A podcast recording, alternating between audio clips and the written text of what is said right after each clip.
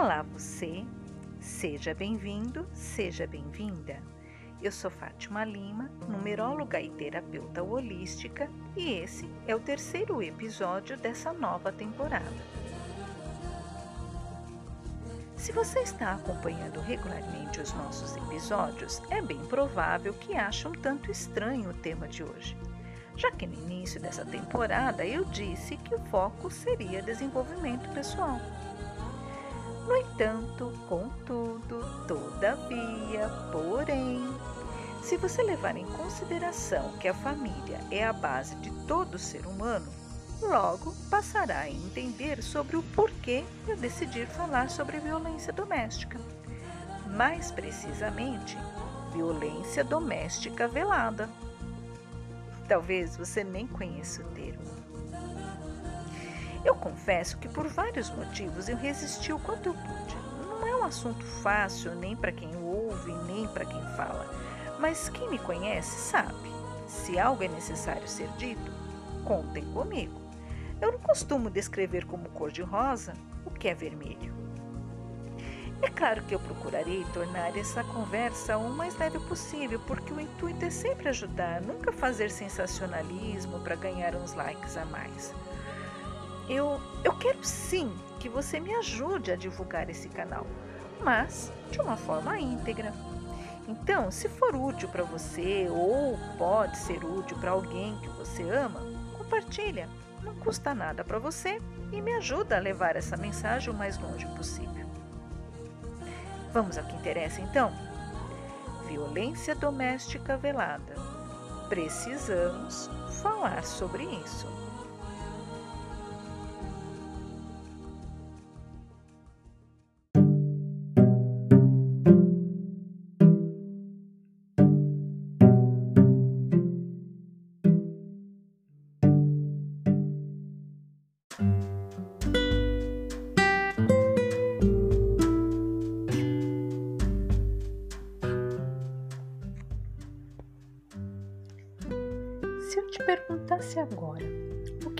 Violência doméstica para você? O que você me responderia? Para montar o episódio de hoje, eu fui procurar uma definição.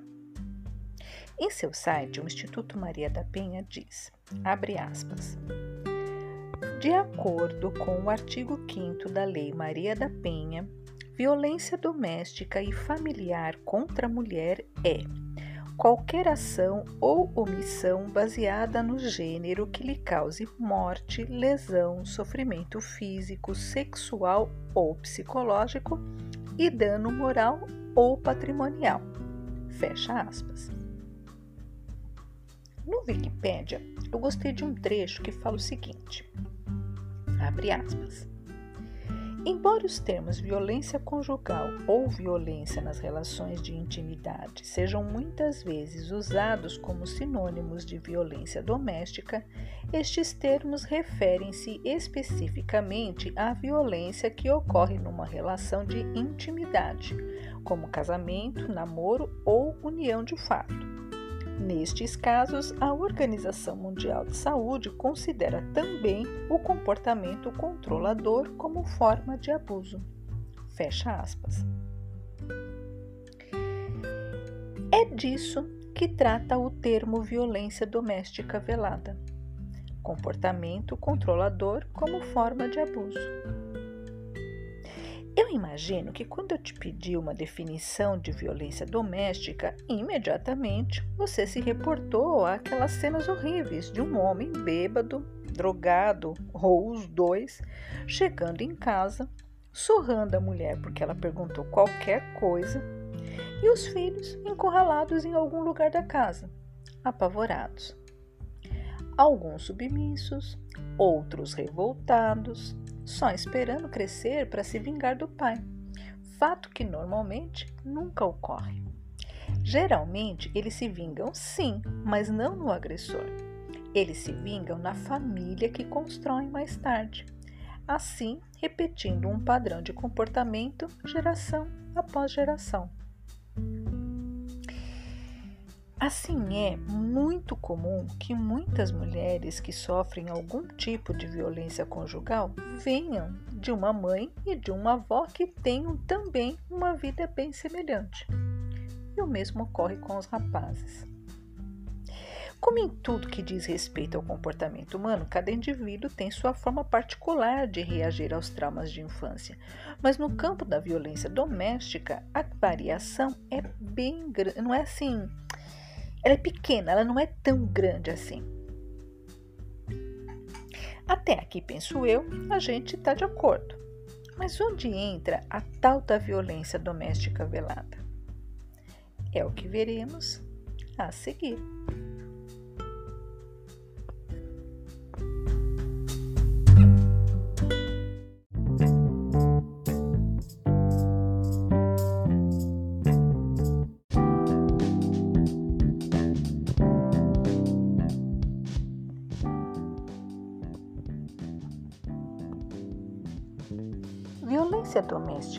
Velada também poderia ser chamada de oculta, mas eu não acho adequado.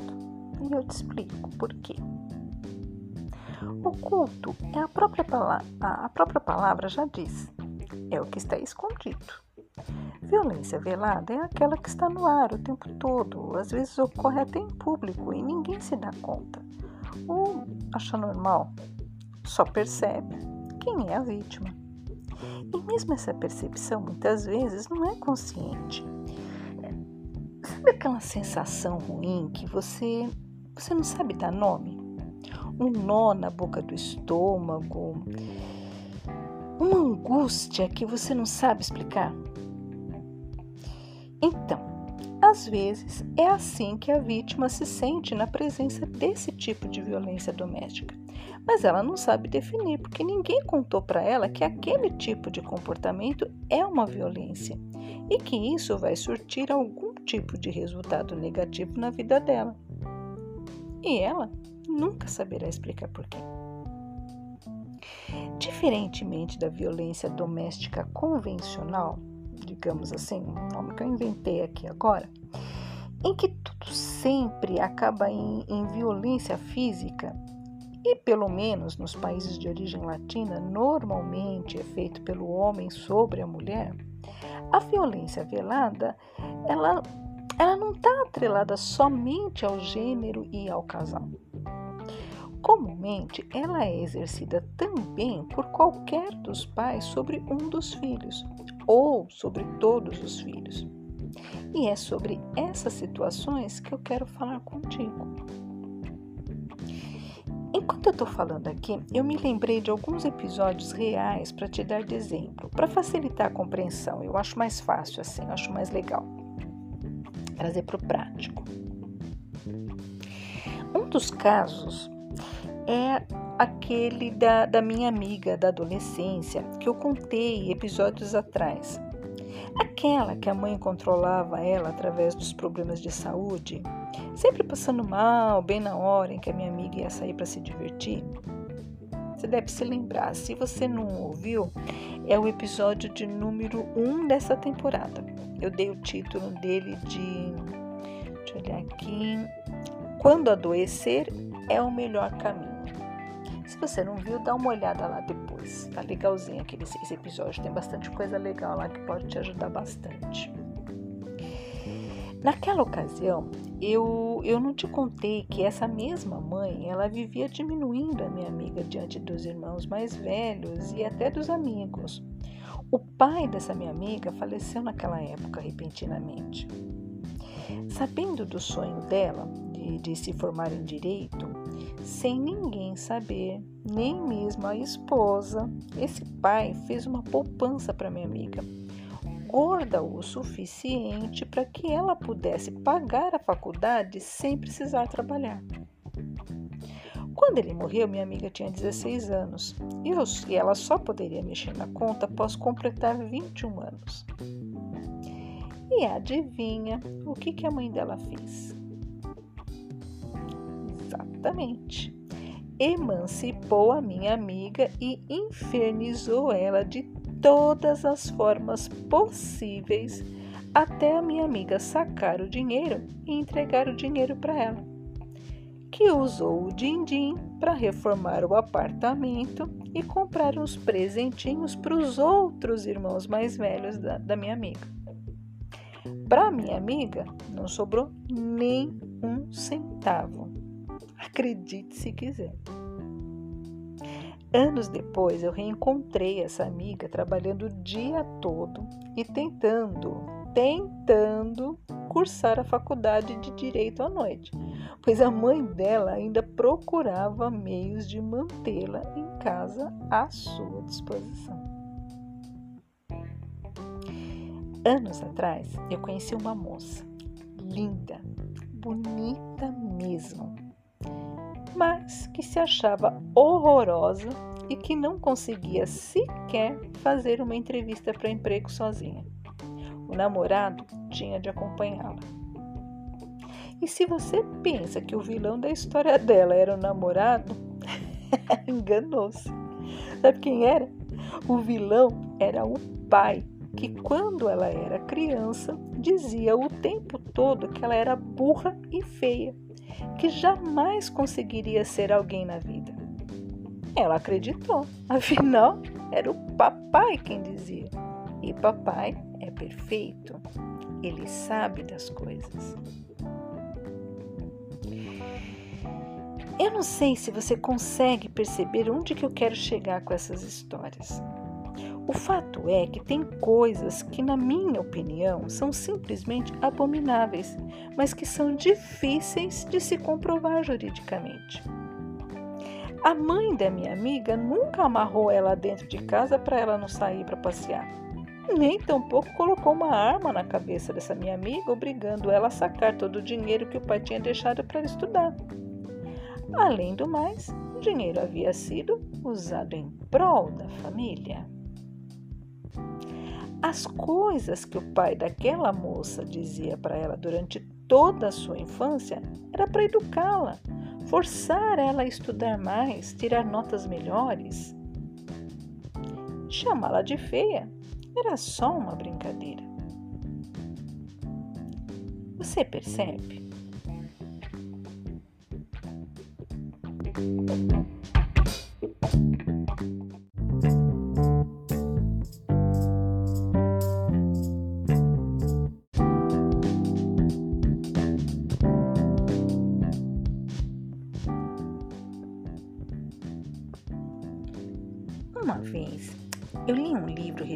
Religioso que havia certas coisas que não eram ilegais perante as leis dos homens, mas que eram condenáveis aos olhos de Deus.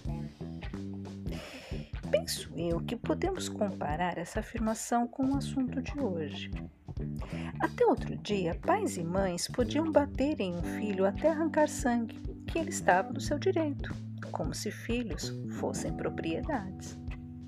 Hoje em dia, o Estatuto da Criança e do Adolescente proíbe essa prática, mas mesmo assim, nem toda a sociedade está de acordo. Vez ou outra, a gente se depara nas redes sociais com a foto de um chinelo e a frase dizendo que, porque apanhou quando criança, aquela pessoa era um cidadão de bem e nem precisou de psicólogo. E eu te pergunto: será? Tem certeza disso? Não é o que a minha experiência tem demonstrado. As mesmas pessoas, hoje adultas, que acham que um chinelo é um bom instrumento de educação, são aquelas mais intolerantes, que tudo resolvem ou acham que resolvem no grito. São chefes autoritários, péssimos líderes e pessoas com grande dificuldade em obter promoções no trabalho mesmo sendo profissionais tecnicamente qualificados. Bem da verdade, aquela família perfeita e sorridente, 365 dias por ano, só em comercial de margarina, e olhe lá. Hoje em dia, até os publicitários perceberam que era uma imagem falsa. Mas isso não justifica certas barbaridades de pessoas que são capazes de qualquer coisa para terem as suas vontades atendidas. A bem da verdade, tudo aquilo que coloca alguém em posição de inferioridade, seja física, moral ou psicológica, que obriga uma pessoa a agir de uma forma que ela não escolheu, que promove um ambiente constante de irritabilidade e insegurança emocional no ambiente doméstico, é tão ou mais pernicioso do que qualquer tapa na cara. E isso tem nome. Isso se chama violência doméstica velada. Os danos que isso pode causar na vida de uma pessoa são incontáveis e difíceis de reparar, porque, como eu já disse anteriormente, muitas vezes não são prontamente identificáveis. Muitas vezes é uma característica familiar. Todos se comportam daquela maneira, então fica difícil alguém ali dentro achar que tem algo de muito estranho no quartel de Abrantes. Você percebe? Eu sempre gosto de apresentar soluções ao apontar um fato problemático, mas nesse momento eu eu só quero despertar a sua atenção para coisas que normalmente a gente não se dá conta. Às vezes, aquela criança muito agressiva do seu condomínio ou muito retraída, como eu já disse, cada um de nós reage de uma forma diferente às vezes, aquela criança possa viver em um ambiente de violência doméstica velada. Talvez o seu filho problemático seja essa criança. Talvez não por sua causa, mas por causa de uma babá, uma empregada, um avô, um tio. A gente tem se preocupado tanto com o abuso sexual infantil e graças a Deus que estamos deixando cair o véu da hipocrisia e trazendo à tona esse tema, denunciando. Mas infelizmente não é só isso que pode detonar com a vida adulta de alguém. Se isso ocorreu com você, eu sinto muito. E o que eu posso te dizer por agora é que você tem conserto. Mas a mensagem que eu quero deixar para o episódio de hoje é: Cuidado com as suas palavras. Cuidado com os artifícios de que você se vale para obter o que você quer dos outros. O que você faz pode até não ser considerado crime, ainda, ou seja difícil de se obter uma acusação, mas certamente surgirão resultados que um dia se voltarão contra você mesmo. Na velhice, por exemplo. A gente está vivendo tempos bem estranhos, para se dizer o mínimo. A gente estava todo mundo preocupado com a bomba de hidrogênio e vem um vírus, uma coisa que a gente nem consegue ver a olho nu e olha que estrago que está causando no mundo todo. As manchetes de jornais dizem que, por causa do distanciamento social, os índices de violência doméstica aumentaram. Sinceramente, eu não acho. Na minha opinião, eles apenas não podem mais permanecer ignorados. Estamos todos, de alguma forma, obrigados a olhar para a violência que trazemos dentro de nós, seja através das coisas que estão ocorrendo dentro da nossa casa, seja na casa do vizinho. E eu não poderia terminar esse episódio sem deixar registrado os números do governo para denunciar os casos de violência doméstica e abuso sexual infantil. No caso de violência doméstica contra a mulher, o número é o 180, 180. E no caso de abuso sexual infantil, é o número 100, 100.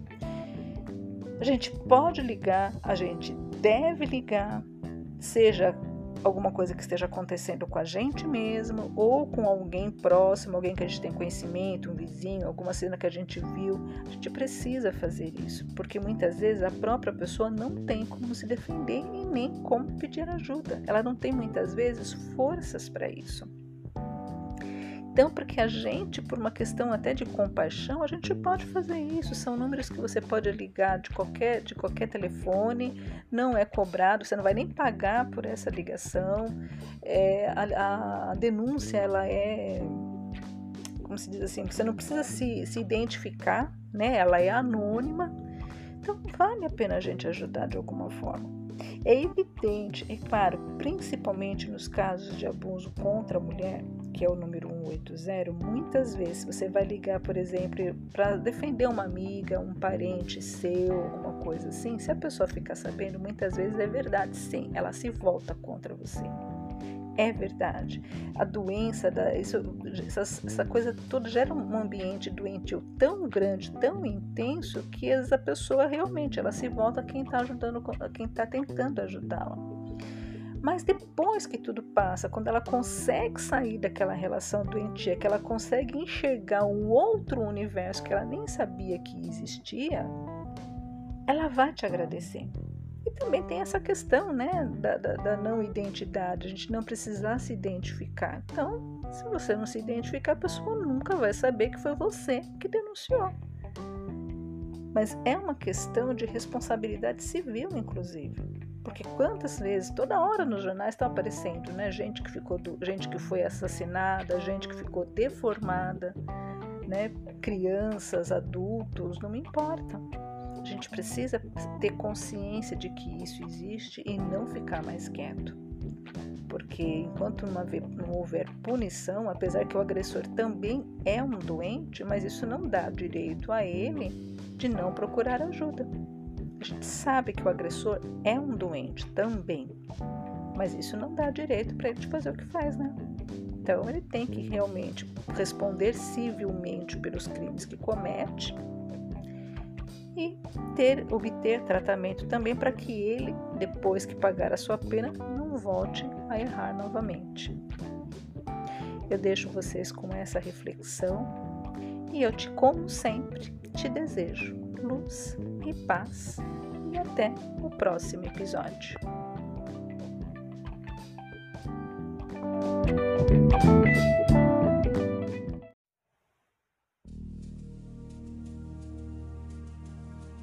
Se você ficou curioso sobre esse e outros assuntos a respeito do comportamento e das relações humanas, do autoconhecimento e das terapias holísticas, me siga através das redes sociais, no Facebook, Instagram, LinkedIn e agora também pelo YouTube. Os links estão na descrição do canal. Todo dia tem pelo menos um insight novo com uma dica para você melhorar a sua vida e ajudar a melhorar a vida de quem você ama. E se esse episódio te ajudou de alguma forma, compartilhe com seus contatos se tiver alguma sugestão de tema ou mesmo alguma dúvida a respeito do que foi dito hoje, faça sua pergunta por e-mail ou WhatsApp. Os links estão na descrição do episódio e também do canal. Nos encontramos no próximo episódio. Insights Terapias Holísticas. A nossa bandeira é a liberdade de ser quem somos.